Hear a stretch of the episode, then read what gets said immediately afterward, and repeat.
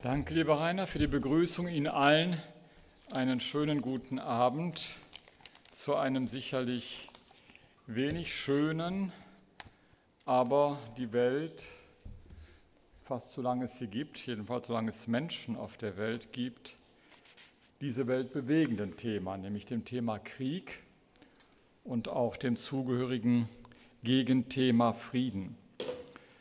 Wenn es um das Thema Krieg und Heilige Schrift geht, dann steht sicherlich ganz besonders das Alte Testament auch immer im Zentrum, weil hier dann schnell der Vorwurf laut wird, das Alte Testament, das ist eben besonders kriegerisch.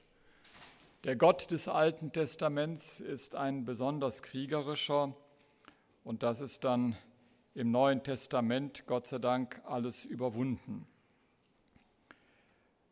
Ich werde mich heute Abend auf das Alte Testament beschränken.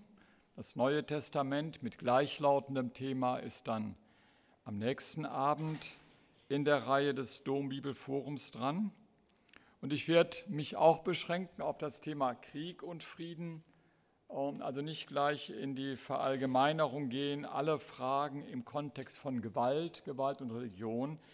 Ähm, es wird ja noch mal äh, sozusagen einen zweiten Anlauf zum Thema geben, nachdem wir das Thema Krieg und Frieden behandelt haben. Ich beginne mit einem Text, der deutlich macht, ja, das Alte Testament verbindet Gott mit dem Krieg.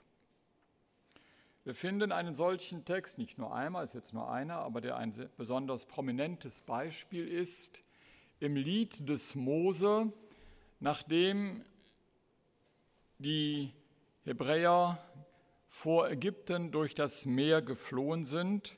Und es wird ein Danklied auf den Gott gesungen, der die Hebräer aus der Unterdrückung der Ägypter befreit hat. Übrigens, das sei dann schon gleich an dieser Stelle gesagt, ohne Krieg. Denn ähm, das ist schon eine Eigenart der entsprechenden Text. Der kommt ja in jeder Osternacht. Kein Text, der ohne Tote auskommt. Das wäre natürlich völlig verzeichnet.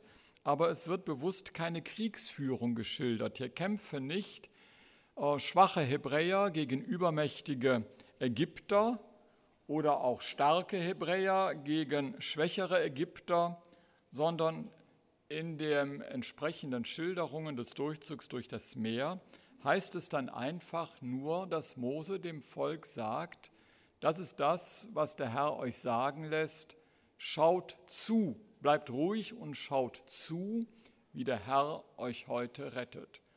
Und die Schilderung ist im letzten eine große Panik, die in Ägypterheer auftauch, äh, ausbricht und letztlich dann dazu führt, dass sie in dem zurückflutenden Wasser des Meeres untergehen. Ich werde jetzt nicht diesen Text auslegen, sondern zunächst einmal auf eine Titulatur hinweisen, die im Gefolge dieses Textes dann erscheint. Denn das folgende Lied, das dem Mose in den Mund gelegt wird, sicherlich ein Text aus späteren Zeiten, der aber noch einmal auf dieses Geschehen am Meer zurückblickt und es deutet, hält fest, und Sie finden es auch in fetten Buchstaben geschrieben, Adonai, der Herr, ist ein Kriegsmann. In dieser Eindeutigkeit werden Sie es so oft im Alten Testament nicht finden, fast gar nicht mehr, aber immerhin, wir kommen nicht dran vorbei. Gott wird hier als Kriegsmann, als Soldat bezeichnet. Selbst das Wort Kriegsmann kommt gar nicht so oft vor, wie man vielleicht meinen könnte. Sie kennen aber ein berühmtes Pendant im Alten Testament, das ist Goliath. Goliath, dieser riesige Philister, wird in seiner ganzen Montur ebenfalls als Kriegsmann vorgestellt. Ja, der Gott Israels wird tatsächlich mit dem Krieg in Verbindung gebracht. dass das aber nur eine Seite der Medaille ist, zeigt dasselbe Kapitel. Wir bewegen uns ja im 15. Kapitel des Buches Exodus. Die vorangehenden Kapitel 13 und 14 haben eben den Zug durch das Meer, die Flucht vor den Ägyptern geschildert und den Untergang der Ägypter im Meer. Dasselbe Kapitel, das also mit diesem martialisch klingenden Hymnus auf den Gott Israels einstimmt, der Herr ist ein Kriegsmann, Adonai ist sein Name, schließt direkt eine Erzählung an, um die es uns jetzt gar nicht im Einzelnen gehen soll. Ähm, die Erzählung davon, wie aus einem ungenießbaren Wasser durch ein Stück Holz genießbares Wasser wird. Und jetzt lautet die Unterschrift im selben Kapitel, denn der Herr, denn ich, der Herr, ich Adonai, bin der dich Heilende. Können auch übersetzen, ich bin dein Arzt. Ich bin, der, ich bin dein Verbinder, denn das Wort ist im Wesentlichen äh, das, was verbunden wird in damaliger Zeit mit dem Verbinden, weil die Medizinkunst gerade in Israel noch gar nicht sehr weit entwickelt war, aber Umschläge um Wunden machen, äh, diese dann vorher mit Wein oder Öl äh, zu desinfizieren, zu reinigen und äh, zur Heilung zu bringen, das gab es eben schon. Also, das heißt, wir finden alttestamentlich eine Spannung, von demselben Gott kann ausgesagt werden, er ist Kriegsmann und er ist Arzt. Es wird immer dann falsch, wenn man, was natürlich immer nahe liegt, was man gerne macht, in eine Seite hin aufgelöst wird. Wenn man die Spannung nicht aushält und meint, entweder nur das eine gilt, das sind dann alle die, die meinen, das Alte Testament solle man besser aus der Heiligen Schrift herausnehmen und meinen, das sei eben das Einzige, was letztlich im Alten Testament gilt, dass der Herr ein Kriegsmann ist. Oder man sagt, nein, nein, so schlimm ist es ja nicht, das kommt gar nicht weiter vor, spielt keine Rolle, er ist eben nur der Arzt. Nein, Gott wird in dieser Spannung gesehen und es wird ein bisschen heute Abend vor allen Dingen darum gehen zu schauen, warum wird auch dieser kriegerische Aspekt von Gott herausgestellt, der sich nicht beiseite schieben lässt? Und was wird mit diesem kriegerischen Gott, mit diesem Kriegsmann verbunden? Das mache ich zum Teil thesenartig. Wir können dann nachher auch gerne weiter darüber reden. Und äh, einiges mache ich dann auch anhand einiger Bibelstellen. Eine wichtige Voraussetzung, um die Rede von Gott als Kriegsmann richtig einzuordnen. So sehr ausgesagt wird, dass Gott Kriege führt, sich sozusagen an die Spitze von Kriegen stellt. Meistens dann sogar tatsächlich unter einer absoluten Verringerung dessen, was Israel selber tut. Ist aber erst einmal wichtig, dass zwei Begriffe nicht mit dem Krieg verbunden werden im Alten Testament. Es gibt keinen heiligen Krieg und es gibt auch nicht das, was später einmal in christlichen Zeiten in die Theologie eingeführt werden wird, einen gerechten Krieg. Es geht also nie, das soll damit vor allen Dingen ausgedrückt werden, um einen Lobpreis des Krieges an sich, dass Krieg in irgendeiner Weise etwas Tolles wäre, etwas, was in irgendeiner Form zu preisen sei oder was dadurch besonders gut würde, weil Gott ihn dann führt.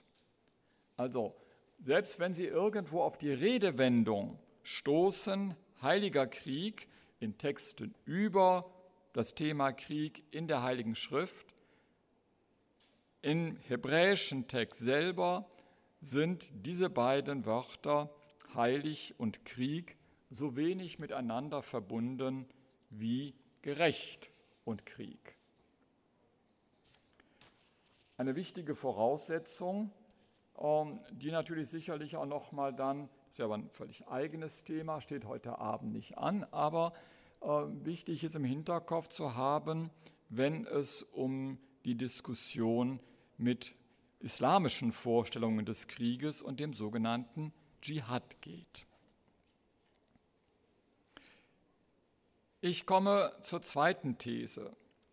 Und das ist vielleicht das, was uns eben dann stört, was aber nicht zu ändern ist, sondern zunächst einmal wahrzunehmen ist. Tatsächlich ist der Krieg eine alttestamentliche Möglichkeit, Gottes Stärke zu preisen.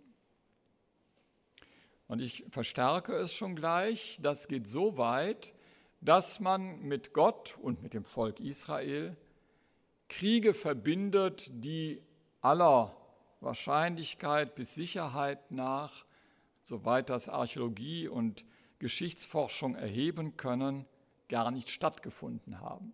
Was nicht heißt, es haben keine Kriege stattgefunden, aber es haben sicherlich weniger kriegerische Auseinandersetzungen stattgefunden, als sie in der Heiligen Schrift erzählt werden.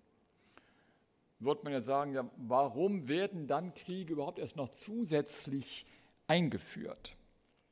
Hätte man sich ja ein Problem sparen können, wenn man von diesen Kriegen gar nicht erst irgendwie erzählt hätte, wenn es sie erst gar nicht gab. Wir haben mit dem Volk Israel im Alten Testament eine Besonderheit, die sich mit dem Christentum nicht vergleichen lässt. Zumindest was die Anfänge Israels auf der einen Seite und des Christentums auf der anderen Seite betrifft. Und dieser Unterschied ist kein theologischer, sondern ein schlicht sachlicher. Israel entwickelt sich, zumindest soweit es jetzt biblisch eine Rolle spielt, von vornherein in einem doppelten Strang, nämlich als eine religiöse Größe, gebunden an den einen Gott, an den Gott mit Namen Adonai, und es entwickelt sich gleichzeitig als staatliche Größe. Diese beiden Entwicklungen sind am Anfang sicherlich so zu verstehen auch, dass der Anfang des Glaubens Israels sich auf einen nationalen Gott bezieht. Er ist nicht der Gott der Welt in der frühen Phase. Er ist der Gott dieses Volkes Israels. Als solcher interessiert er. Er wirkt in den Alltag hinein. Und zu diesem Alltag gehört dann aber auch, insofern sich ja auch ein politisches Gebilde entwickelt, tatsächlich die kriegerische Auseinandersetzung. Und der Krieg ist in dieser Zeit und nicht nur in dieser Zeit, wie wir wissen, und in dieser Gegend, Vorderer Orient, Alltag. Alle Völker führen Krieg und verbinden Krieg mit ihren jeweiligen Gottesvorstellungen. Das ist der Normalfall. Ob uns das jetzt gefällt oder nicht, zunächst einmal ist es so. Wenn das der Rahmen ist, ist relativ nachvollziehbar, dass wenn ein Volk aufstünde in dieser Zeit und sagen würde, wir haben einen ganz besonders tollen Gott, der führt überhaupt keine Kriege, dann wäre diese Religion sofort erledigt gewesen. Das wäre ein schwacher Gott. Das wäre ein Gott, der nichts kann und nicht vermag, der nämlich all denen, die Kriege führen, nichts entgegenzusetzen hat. Etwas kann der alttestamentliche Mensch in der Tat noch nicht, was ein Paulus im Neuen Testament dann können wird. Das hat aber was mit Wandel im Denken zu tun, der viel früher einsetzt, aber ich mache mal den Paulus als Gegenpol. Wenn der Paulus sagt, ich bin, wenn ich schwach bin, bin ich stark, ist das eine Form von Dialektik, die der Hebräer nicht kennt. Die gibt es einfach nicht. Es gibt nur entweder oder. Das hat zu tun, ich habe es an dieser Stelle sicherlich schon öfters erwähnt und gesagt, das gehört auch in diesen Zusammenhang, das hat damit zu tun, dass das Hebräische ein ganzheitliches Denken ist. Unsere Welt heutzutage ist polar aufgebaut. Unsere digitale Welt ist besonders polar aufgebaut. Selbst wer nichts von Computern versteht, und ich verstehe davon relativ wenig, weiß aber vielleicht doch, dass alle Computertechnik letztlich auf der Unterscheidung von 0 und 1 beruht. Oder von etwas und nichts, könnte ich auch sagen. Genau diese Unterscheidung kennt der Hebräer nicht. Es gibt immer nur etwas. Bei solcher Voraussetzung stellt sich die Welt in der Betrachtung anders dar, als wenn ich diese grundlegende Unterscheidung mache, die da mit den Griechen auf jeden Fall in das Denken der Welt hineinkommt. Aber wäre natürlich Hybris zu meinen, ja, weil wir dann später die Schlaueren sind, sind die anderen alle doof. Es muss sich etwas entwickeln. In dieser Welt, die also ganzheitlich operiert und denkt erst einmal, ist also Schwäche und Stärke nicht gleichermaßen mit ein und derselben Person vermittelbar. Was vermittelbar ist, ist ein schwaches Israel, das aber einen starken Gott hat. Das geht. Noch einmal die Schilderung am Meer schildert genau dies. Die Ägypter gehen nicht unter, weil die Israeliten so tolle Krieger sind, sondern sie gehen unter, weil der Herr sich für sie, die Israeliten, die Hebräer, stark macht. Der Goliath wird nicht besiegt, weil der David so stark ist, sondern, so würde es dann äh, Bibel sehen, weil das Geschehen gedeutet wird, dass der David den cleveren Einfall mit der Schleuder hat, der Steinschleuder. Aber ohne Tod kann man sich das auch nicht vorstellen. Der Goliath muss eben dann doch irgendwie sterben. Anders kann man es sich nicht vorstellen. Es geht aber noch einmal damit nicht um die Verherrlichung der Kriegskunst, sondern es geht darum, dass Krieg eine Möglichkeit ist, von einem Gott zu sprechen und ihn zu verkünden, der auch dann noch wirken kann, wenn nach menschlichem Ermessen die eigenen Möglichkeiten erschöpft sind. Was später die Vaterunser Bitte wird, dein Reich komme, setzt auch voraus einen Gott, der sein Reich kommen lassen kann. Wenn er das gar nicht kann, nützt die Rede davon nichts. Und diese Stärke stellt man sich nun eben in damaliger Zeit auch kriegerisch, keineswegs nur kriegerisch vor. Aber Krieg ist damit eben eine alttestamentliche Möglichkeit, Gottes Stärke zu preisen.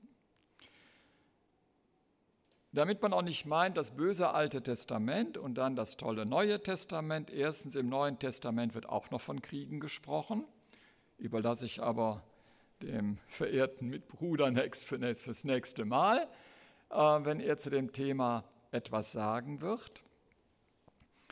Und zum Zweiten sei mal sei gesagt, wann fangen Christen an, den Krieg in sich in Frage zu stellen, sozusagen pazifistisch zu werden.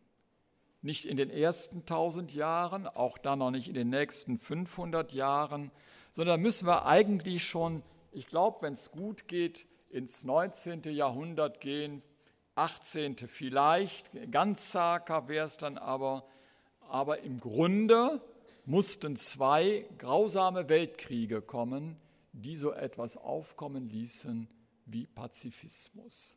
Also eine Infragestellung des Krieges. Sie wissen alle selbst noch, beim Ersten Weltkrieg zogen deutsche Soldaten mit dem Spruch Gott mit uns auf ihrer Koppel in den Krieg und sie taten es am Anfang, noch nicht ahnend, was sie erwartet, voll Begeisterung zum Teil. Warum, das möchte ich schon noch kurz sagen, weil ich das am Anfang ja eingeleitet habe. Warum ist das im Christentum trotzdem mit dem Krieg von dem Neuen Testament etwas anders? Nicht, weil das Christentum sich auf Jesus Christus beruft. Sie sehen, auch mit Jesus Christus entsteht hinter genauso Gewalttat.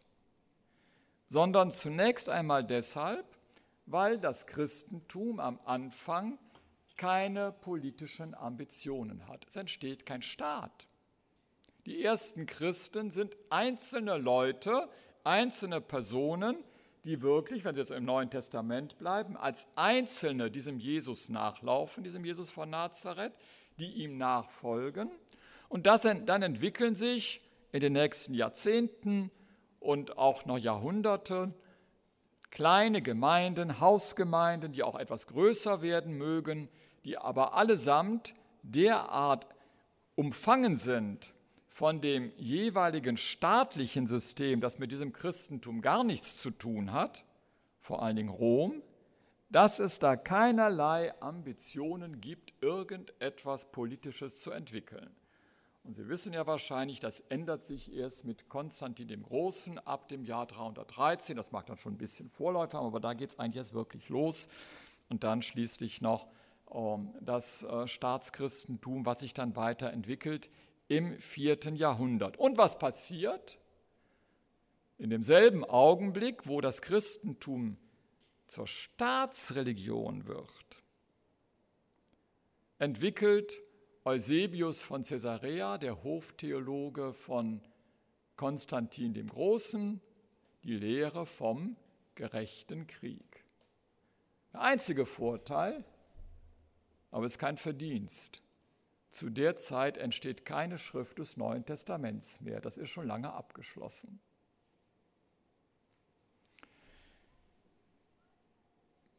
Hätte die Entstehung des Neuen Testaments so lange gedauert wie die des Alten Testaments, viele hundert Jahre, wäre wahrscheinlich das Thema Krieg auch im Neuen Testament noch einmal ganz anders aufgekommen.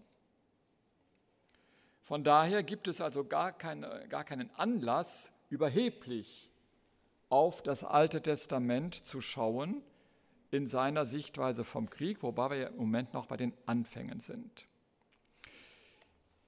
Dies vielleicht erstmal zum Grundsätzlichen. Aber in einem solchen kriegerischen Kontext, in dem kriegerische Auseinandersetzung auch zum Alltag gehörte, ging es für die Menschen damals nicht anders, als Gott auch aus diesem grausamen Geschehen nicht herauszuhalten. Ich komme zur nächsten These. Wichtig ist aber bei aller Rede vom Krieg nicht nur, dass er nicht gepriesen wird als Krieg an sich, sondern dass das Alte Testament weder zum Krieg ermutigt, noch Menschen auffordert, Kriege zu führen. Kriege sind immer nur Gegenstand der Erzählung, entweder über Kriege, die dann stattgefunden haben, also Vergangenheitsberichte, oder, ich hatte es schon gesagt, gar Erzählungen, die fiktional sind, also es wird von Kriegen erzählt, die so gar nicht stattgefunden haben.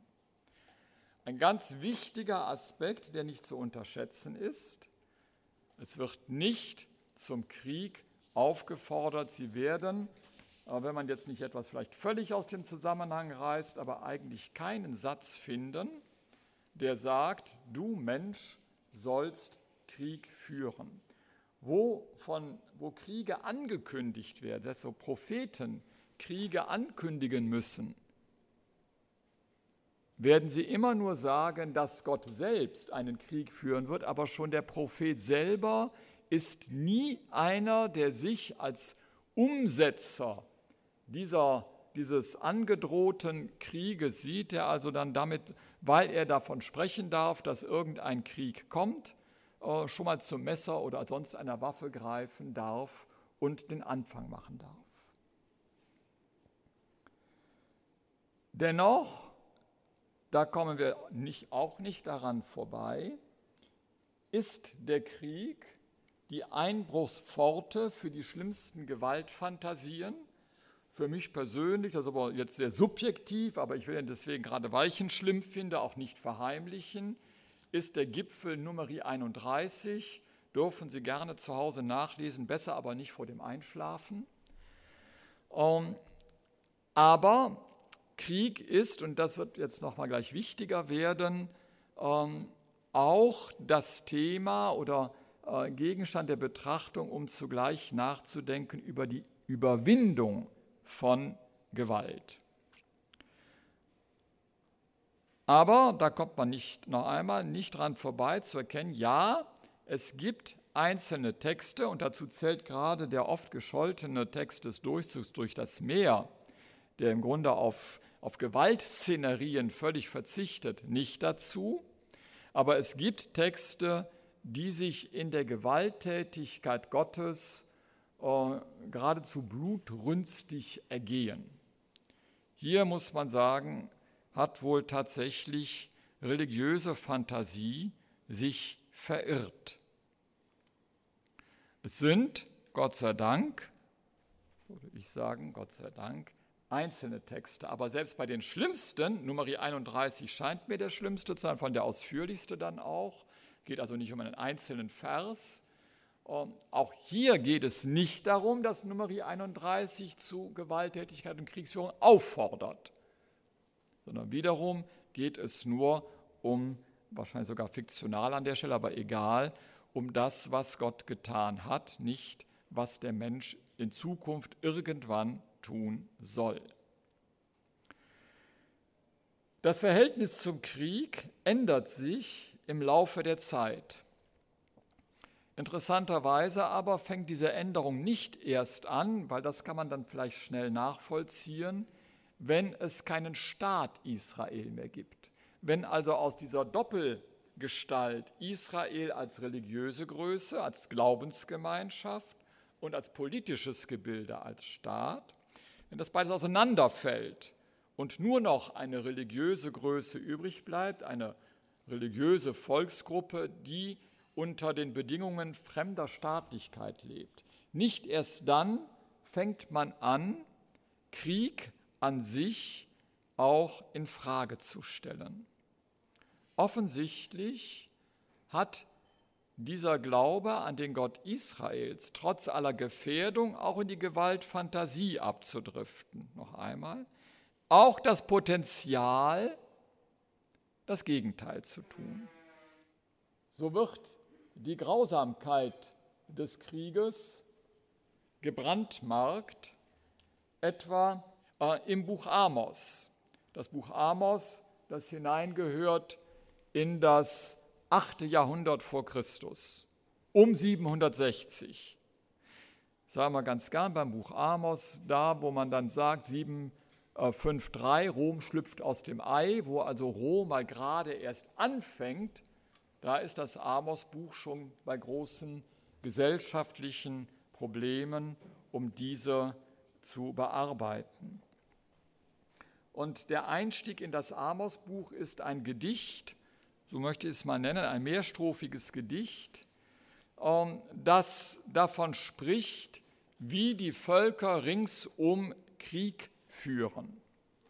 Und genau und interessanterweise, das ist nämlich das Wichtige daran auch, nicht Kriege gegen Israel, sodass es also um die äh, Beschimpfung etwa ginge äh, des Feindes, des eigenen Feindes. Nein, es geht also um ganz andere Kriege, die andere miteinander und gegeneinander führen, denen Gott jeweils ein Ende setzt.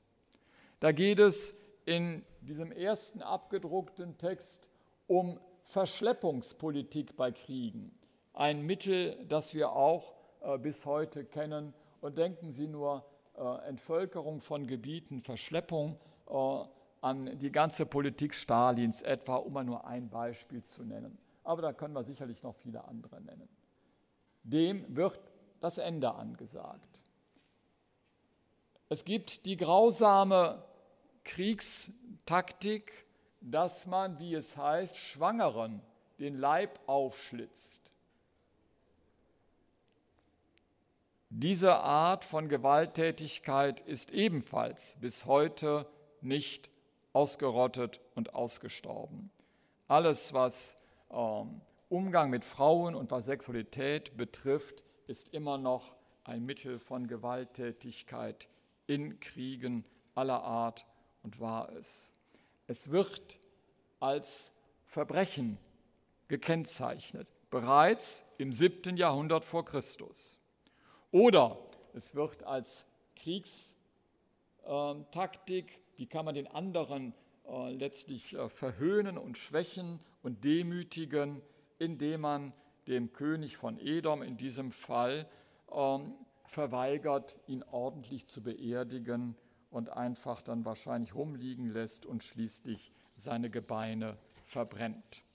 Für im Vorstellungsbereich des alten Orients etwas ganz Furchtbares. Also, erster Punkt, Krieg kann durchaus auch Gegenstand von Texten sein. Ich habe jetzt nur ein Beispiel genommen, das Amos-Buch, und zwar ein relativ altes Beispiel. Ähm, dass seine Grausamkeit gebrandmarkt wird. Diese Texte hat man Jahrtausende nicht stark gemacht. Das kann man uns vorwerfen. Das kann man uns vorwerfen. Aber nicht, dass die Bibel grausam ist. Sondern hier geht es darum, dass sie etwas benennt, was grausam ist und sagt, das will ich Gott gerade nicht. Das hat nicht lange oder hat keinen besonders geschert und davon abgehalten, dann später doch Kriege zu führen. Gott wird als der gepriesen, der keine Freude hat an Heldenkraft. Also, hier das Beispiel aus dem Psalm 147. Er, Gott ist gemeint, hat keine Freude an der Stärke des Rosses, er hat keinen Gefallen an der Kraft des Helden, macht deutlich das Kriegshandwerk an für sich, das sich gerade rühmen in seiner ganzen Soldatenhaftigkeit, entspricht letztlich nicht dem, was Gott vorschwebt. Also die Verherrlichung des Krieges lässt sich letztlich über die Heilige Schrift nicht rechtfertigen. Und so wundert es nicht, dass das eigentliche Ziel, was dann im Laufe der Zeit aufkommt, dasjenige ist, dass es heißt, dass Gott den Kriegen ein Ende setzt. Das ist das, was man erwartet. Es geht darum, dass geradezu alles, was Kriegswerkzeug ist, hier werden Bogen, Lanze, Streitwagen genannt, zerstört werden. Ja, Gott zerschlägt Kriege, heißt es. Und das findet sich auch in ganz späten Texten. Ich habe nur noch hier darauf hingewiesen, auch das dürfen Sie gerne selber nachlesen. Es gibt im Buch Judith, einem sehr späten Text des Alten Testaments, das neunte Kapitel mit einem Gebet der Judith, in dem mehrfach davon die Rede ist, dass Gott die Kriege zerschlägt. In dieser Perspektive oder in diese Perspektive ordnet sich ein, dass schließlich von einer Zukunft, sagen wir es mit Martin Luther King, geträumt wird, nein, dass eine Zukunft erhofft und verheißen wird, die krieglos ist. Der Text berühmte Text aus Jesaja 2, der noch ein zweites Mal im Buch Micha überliefert ist, von der Völkerwallfahrt zum Zion und der das berühmte Wort enthält, was noch in, den, in New York vor der UNO zu lesen ist, dass nämlich Schwerter zu Flugscharen umschmieden ist noch schwach ausgedrückt. Im Grunde steht da auch zerschlagen wird in der wird auch in der neuen Einheitsübersetzung anders, dann ist noch die alte Einheitsübersetzung. Und die Lanzen werden zu Winzermessern, sprich also Kriegswerkzeug wird zu Nutzwerkzeug umgeformt. Und schließlich der entscheidende Vers, und sie erlernen nicht mehr den Krieg. Das ist Zukunftsmusik.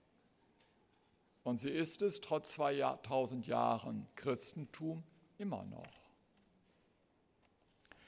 Und diese Ankündigung, diese Verheißung wird aufgegriffen im Buch Micha. Ich sagte es gerade schon einmal.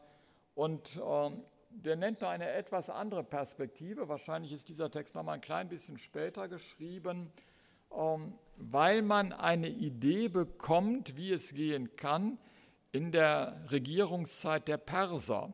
Also Israel ist schon längst kein eigener Staat mehr, aber die babylonische Fremdherrschaft ist schon abgelöst und äh, die Griechen, äh, Entschuldigung, die Perser haben seit 538, 539 eigentlich, äh, das Ruder übernommen, das Weltregiment übernommen und als ein eher friedliches Volk, eher friedliches Volk, wenn einmal jedenfalls die Herrschaft da ist, ähm, lässt wirklich diese Friedensvorstellung aufkommen, man wird nicht mehr durch Krieg, durch Überfall, durch, durch die Länder ziehenden Kriegsheerscharen äh, aufgeschreckt, sondern darf in Ruhe seinem Lebenshandwerk hier also auch durchaus dem Baumertrag, dem Arbeit, der Arbeit im Weinberg nachgehen. Niemand schreckt auf. Wir sind ja auch unter anderem im Gedenkjahr an die Zeit des Dreißigjährigen Krieges mit diesem Jahr, 1618 mit bis 48. Und wer ein bisschen darüber weiß, äh, weiß, wie sehr dieser 30-jährige Krieg und das übrigens auch dann immer wieder im Namen Gottes, ob von katholischer oder evangelischer Fraktion her, genau zu, zum Gegenteil geführt hat und wie viel Tausende und Abertausende Menschen aus ihrem friedlichen Dasein aufgeschreckt worden sind durch die marodierenden Kriegsheere.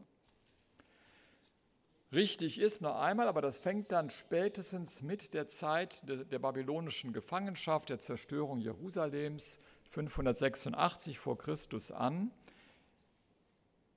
In dem Augenblick, als Israel aufhört, ein selbstständiger Staat zu sein, geht die Rede vom Krieg immer weiter unter und es entwickeln sich die Hoffnungen des Friedens und der Gott Israels wird immer mehr zu einem Gott des Friedens. Bereits im Alten Testament. Daran kann dann Jesus sicherlich anknüpfen.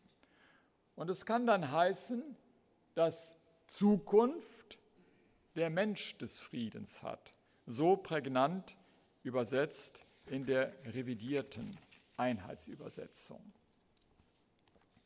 Es gibt noch andere Arten und Weisen, wie der Krieg, ja man möchte fast schon sagen satirisch, sollte man in der Bibel ja vielleicht gar nicht vermuten, satirisch unterwandert werden kann.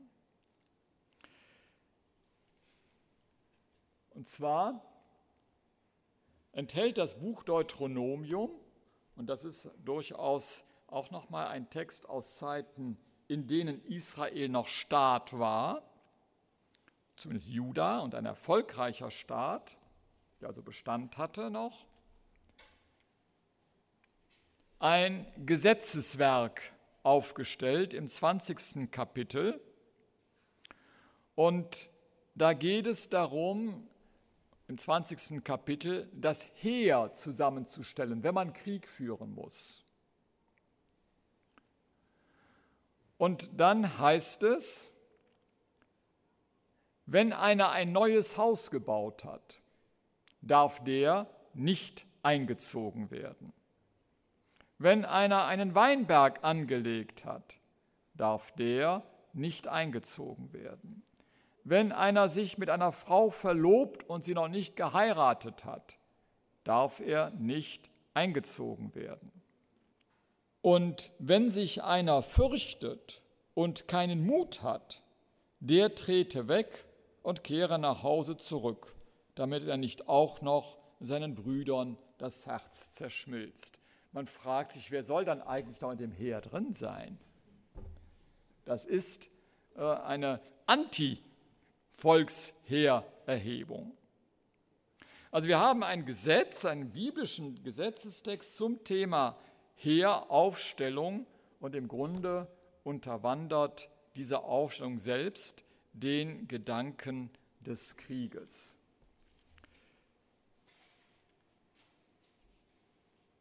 Auf jeden Fall hat auch dann noch, jetzt geht es noch weiter im äh, Vers 10, soll alles versucht werden, ehe man einen Krieg führt, mit der Gegenpartei zu einem Frieden zu gelangen. Und dann gibt es noch einen Anhang, also Anhang, noch weitere Verse, in 19, Verse 19 bis 20, alles im selben Kapitel. Da geht es darum, wenn ich eine Stadt belagere, da muss ich einen Befestigungswall bauen. Auf, da muss man Holz für fällen, aber bitte auf gar keinen Fall Hölzer von Bäumen, die Früchte tragen. Und wer in Israel war, der wird sehen, das bleiben auch nicht mehr so viele übrig. Im Grunde habe ich gar keine Chance, da groß einen Wall oder eine Palisade zu bauen. Und in 24, Kapitel 24 wird nachgetragen, dass auch Neuvermählte vom Kriegsdienst befreit sind. Also wir haben hier äh, sozusagen eine Form der Unterwanderung der Kriegsverherrlichung, Rein formal klingt es zunächst danach, als, sollt, als wäre, spräche hier alles für Kriegsführung und äh, das Buch Deuteronomium würde hier zum Krieg auffordern. Liest man es genau, ist das Gegenteil richtig.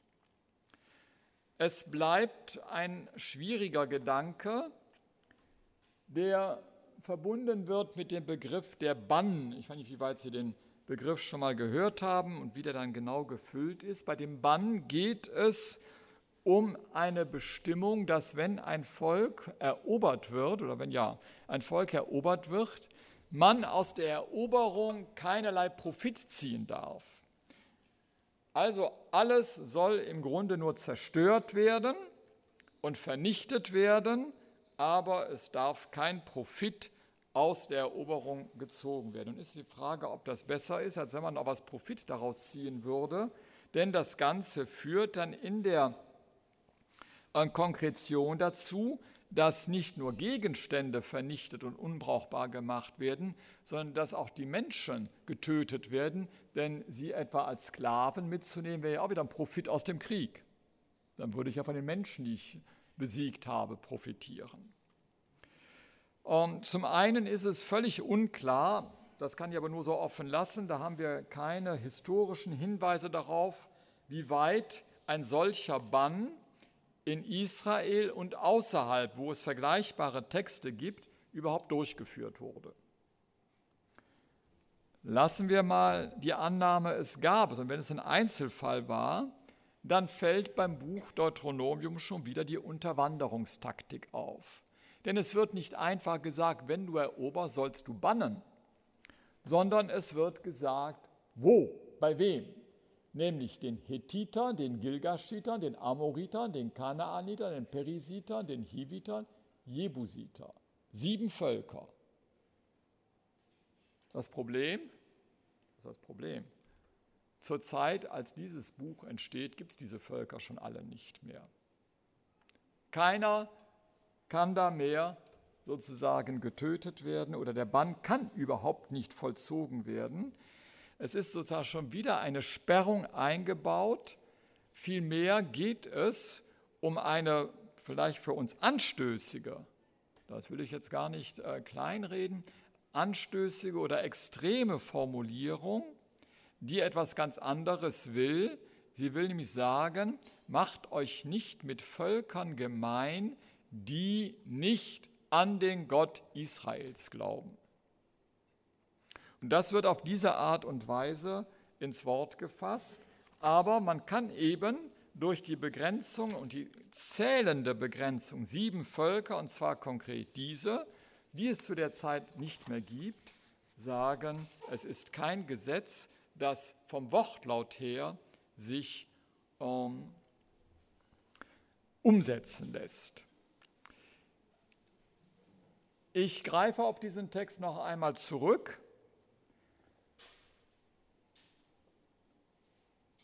Weil das so ist, finden wir deshalb auch ähm, einen Gegenentwurf.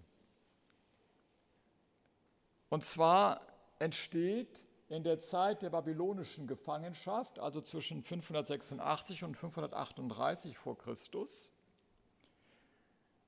ein Schreiben, das dem Jeremia zugeschrieben wird, das er an die Verbannten in Babylon richtet.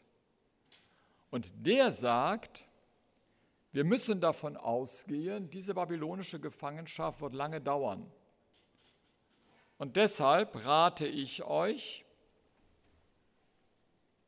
nehmt euch Frauen und zeugt Söhne und Töchter, nehmt für eure Söhne Frauen und gebt eure Töchter Männern, damit sie Söhne und Töchter gebären. Ihr, sucht, ihr sollt euch dort vermehren und nicht vermindern Suche das Wohl der Stadt, in die ich euch weggeführt habe, und betet für sie zum Herrn, denn in ihrem Wohl liegt euer Wohl. Das ist das völlige Gegenteil von Bann. Und noch ein solcher Gegensatz. Es gibt einen äh, ziemlich grausamen äh, Text, der berichtet, wie der König Jehu noch in früheren Zeiten äh, da sind wir ähm, im 8. Jahrhundert vor Christus noch einmal, etwas vor Amos, ähm, um einen König, der mit brutalster Gewalt versucht, den Baalsglauben auszuretten, auszurotten, auszurotten. Wie weit das wirklich als kriegerische Aktion stattgefunden hat, wissen wir auch nicht.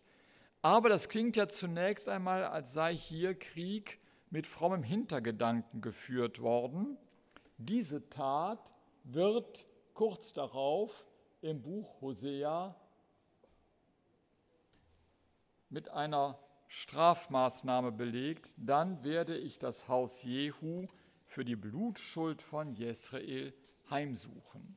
Was fromm klingt, wird als nicht fromm von Gott her entlarvt. Es kann nicht sein, für ihn zu töten. Ich komme zum Schluss.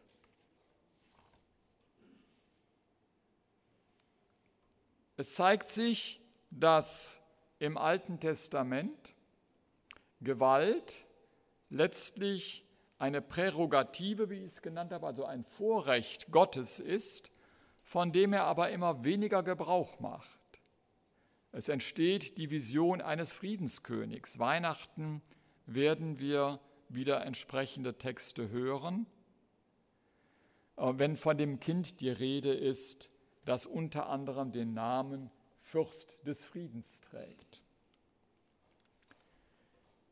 Messiasbilder die ursprünglich einmal durchaus, denken wir an das nationale Denken, gewalttätig waren. Ein Messias wird kommen, der mit eisernem Stab alles zertrümmert wie Krüge aus, Ton, wird pazifiziert, heißt, wird also mit friedlichen Bildern verbunden.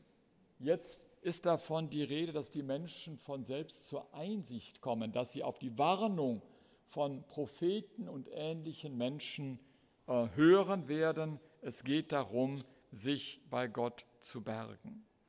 In diese Zeit der Pazifizierung, des Friedlichwerdens, der Messias-Vorstellung gehört die Ankündigung von einem auf dem Esel reitenden Messias, an den wir jeden Palmsonntag denken. Und diese Vorstellung geht sogar noch weiter im Alten Testament, nämlich dass gar von einem Messias die Rede ist, der eher sich durchbohren lässt. Ich mal gucken, wo das Wort, da ist es. Sie blicken auf den, den sie durchbohrt haben, oder werden auf den blicken, den sie durchbohrt haben. Und äh, auch das, dieser Vers wird dann nicht zufällig bezogen werden können auf Jesus selbst. Ja, es gibt die Vorstellung, dass sich befeindende Völker, die Feinde schlechthin, nämlich Ägypten, Assur und Israel, am Ende in einen Bund eintreten werden. An jenem Tag wird Israel neben Ägypten und Assur der Dritte sein, ein Segen inmitten der Erde. Ich schließe mit einem Wort, das so prägnant erst in der neuen Einheitsübersetzung so übersetzt ist, aber völlig zutreffend. Man möchte meinen, ja, muss man das nicht anders übersetzen? Nein, so steht es wörtlich dort. Psalm 120,7 stellt sozusagen zwei Sichtweisen gegenüber. Ich bin Frieden, spricht der Beter, nicht Gott. Ich bin Frieden, doch ich brauche nur zu reden, sind Sie für Krieg. Das muss ich mich immer selber fragen, zu welcher der beiden Positionen gehöre ich? Bin ich Frieden oder bin ich eher bei denen, die, wo von Frieden gesprochen wird, ich eher für Krieg bin? Das muss dann nicht immer nur der große Krieg sein, sondern der beginnt, wie wir alle wissen, bereits im Kleinen. Am Ende setzt das Alte Testament auf den Frieden, nicht auf den Krieg. Dankeschön.